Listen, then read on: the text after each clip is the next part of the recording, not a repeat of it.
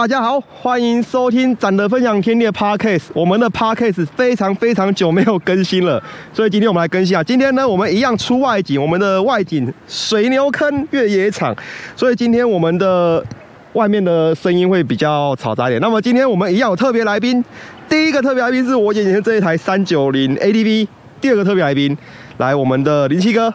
哎，大家好。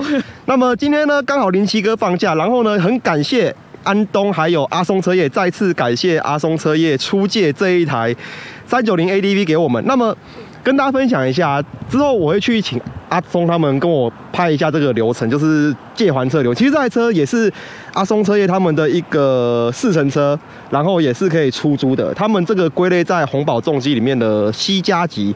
那么今天虽然我是以就是呃公关车的名义把这台车给借出来，所以我不是用承租的方式，但是流程上一样有做建档啊，一样有写本票，然后一样我有去加买保险，保险这个是我自己自费买的。今天买一天的保险呢是六百块，而且呢这台车如果发生什么三长两短的话，真的整台车都拜拜不见的话，那么我的自付最高就是六万块。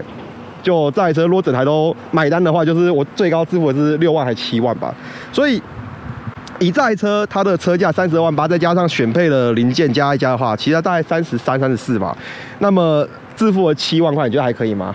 好像还不错哎。如果你真的运气有够衰小，一次把它全部撞烂的话，七万块就可以处理到好，还不错。那么刚刚你又骑一下，嗯，你刚刚骑的路段主要在哪边？山路、市区、山路还有快速、快速。基本上我骑过的路路线就是。环境啊，你也骑过了，差不多。我们就是交换骑，然后帮大家拍嘛。好，那你觉得今天这台车呢，有什么地方是让你最难忘，然后我觉得最棒的？最棒的，对，大概就是它的那个什么灵活度吧。灵活度，在山坡在山山上骑的时候，哎，就很容易就下去下去再下去的。看不出来，哦这台车其实重心还蛮高的。你的身高一百六十七，六十八，一百六十八，然后要垫脚。我要颠到紧绷，颠到紧绷，我只剩脚趾头、大拇指一点点能碰到地上。如果双脚的话，但是在三九零 ADV 再骑上去，车子开始动起来之后，你就觉得哇，好轻巧。对啊，还超轻巧的，因为它的整台车油水满重哦，只要一百七十公斤。还蛮香的，没错，因为这是我 S Y N T Two 二五零的重量，就在三九零也是这个重量，而且这还是 A D V 的版本，它有很多的支架、很多的配件，所以它的重量可以压在一百七十公斤，真的是不可思议，还蛮压抑的。对，而且动力很饱满。嗯，那么刚你骑过来，其实这车它的整个悬吊跟刹车的表现，你觉得怎么样？还蛮利落的，还不错，过弯的支撑性也蛮高的。然后你觉得这车这样看上去啊，如果是你的话，你觉得这车有什么要改的吗？这台车啊，好像没什么好改的嘛，因为它原厂就之后原厂就可以选配它的后箱，它连那个支架都帮你装好。对，我们走进来看，如果听 Parkes 的朋友，就是我们叙述给你听，它原厂的这个后扶手基本上就是一个铝合金的，然后非常的厚实，并且呢，它这个地方它这个地方都有做好一些支架让你装。那原厂它也帮你装好护工了，你也不用改。对啊，你想改你还想改什么？然后对于有就是我们这种 ADV。环境需求，你一定会去很多多地形嘛，不管是 on road off road，或是说你要去做一些秘境探索，那么你一定会去有不同的路况。那离合器跟刹车一定会有不同的手感，因为你 off road 跟 on road 你的使用需求一定不一样嘛。对啊。所以在三九零 ADV，它在离合器的这个把手跟刹车的拉杆都已经帮你做好可调了。对啊。所以我觉得这次做的非常的不错，真的没什么好改啦。对，而且它的前前叉还有全可调。没错，这车三九零 ATV 如果是听 Park 的朋友，大家仔细听哦，这车它没有什么就是什么倒叉，但是不可调，或是说什么啊，我帮你加强阻尼，但是这个还是正叉，这种这种事情在在上面都不出现，都不存在。这一台没有跟你开玩笑，直接 WP。大厂牌的 WP 的导叉，而且是四十三 mm 的芯，哇，超粗！这个是跟我六五零 i 一样粗的导叉芯。然后更屌的是压缩侧跟回弹侧的这个阻尼是可以分开来，对，全可调的。所以像我们刚刚在骑的时候，山路我们稍微把它调紧一点，基本上就够了，嗯，就不会说你整个刹车到最后那一段的时候，哎，突然就跟你讲我不行了，就软了，不会，它就 OK，都沉得住，都撑得住气。然后呢？整台车在骑的时候，整个调性根本不像那种我们以往体验过的 ADV 车。像我以往体验过的 ADV 车，有非洲双马，嗯。然后还有一些其实那个叫什么，诶、哪一个？b i s t o n b i s t o 哦 n 六百跟 b i s t o n 六百一千都骑过，嗯。但是这是我第一次骑这么雨量级的黄牌等级的 ADV，嗯它给我的印象真的很深刻。那跟我之前过往经验里面比啊，我骑过最接近这台车的车就是你的 S N 二五零。嗯，那跟 S N 二五零比的话，你是 S N 的车主，之前是 S N 车主，跟这台车比，你觉得差在哪里？S N 的悬吊都偏软，不管前面还是后面。然后坐它虽然坐那个什么坐高设定是八十八，但是因为它的坐垫宽够细，大概只有这个的三分之二到二分之一左右吧，所以我两只脚还可以踏一一半在地上。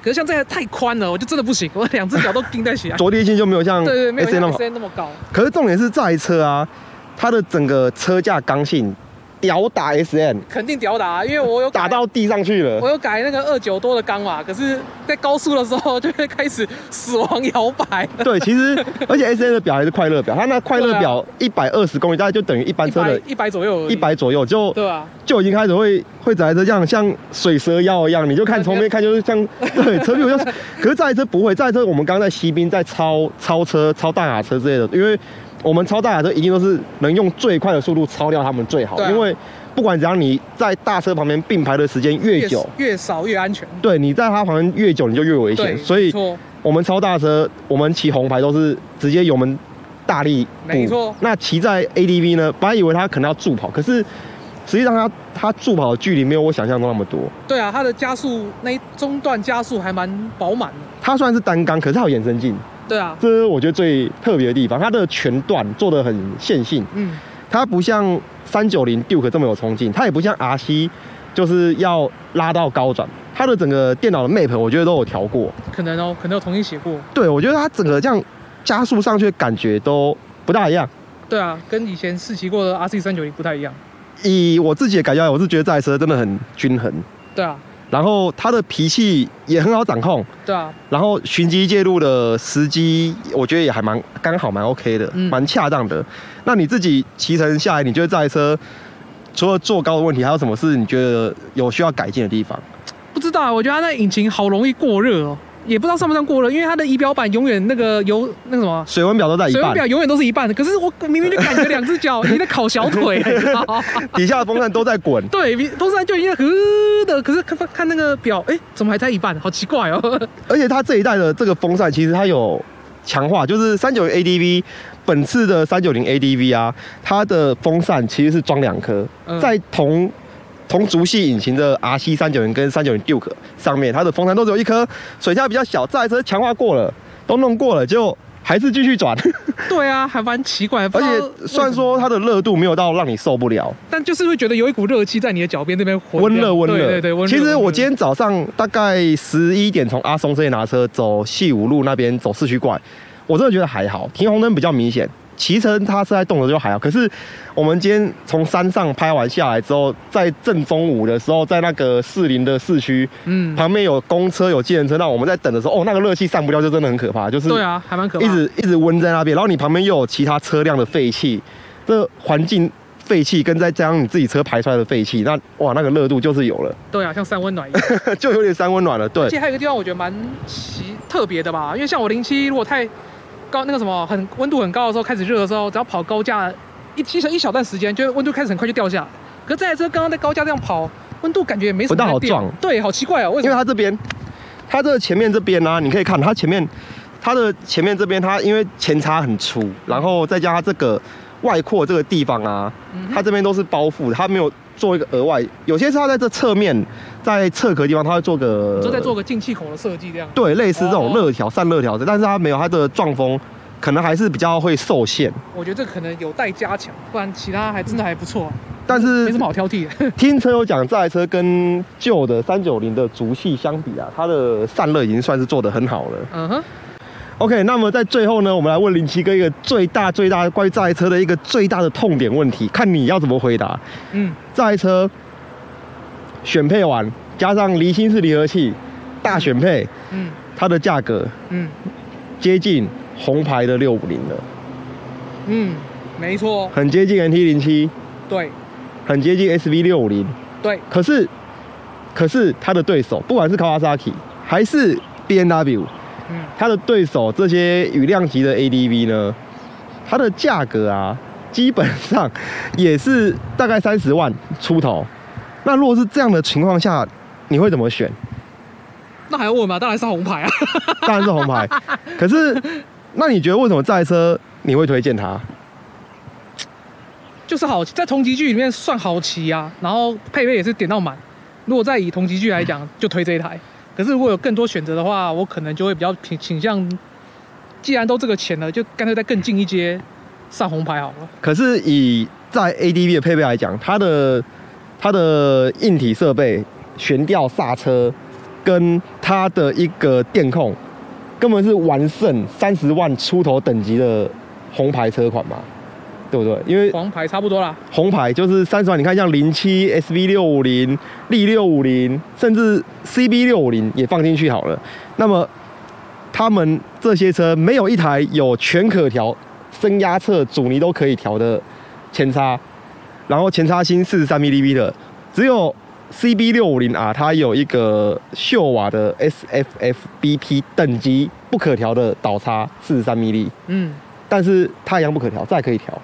是没错。然后 CB 六零算是四缸，但是它贵了五万块，也算是已经拉开一个集距了嘛。算吧。那以三十二万这个集距海选的话，这台车它的电控跟它的整个自动跟它的悬吊，基本上你买都不用改了嘛。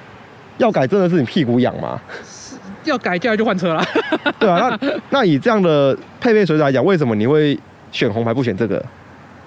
毕竟现在已经有点马力嘴脸了，动力扎实感。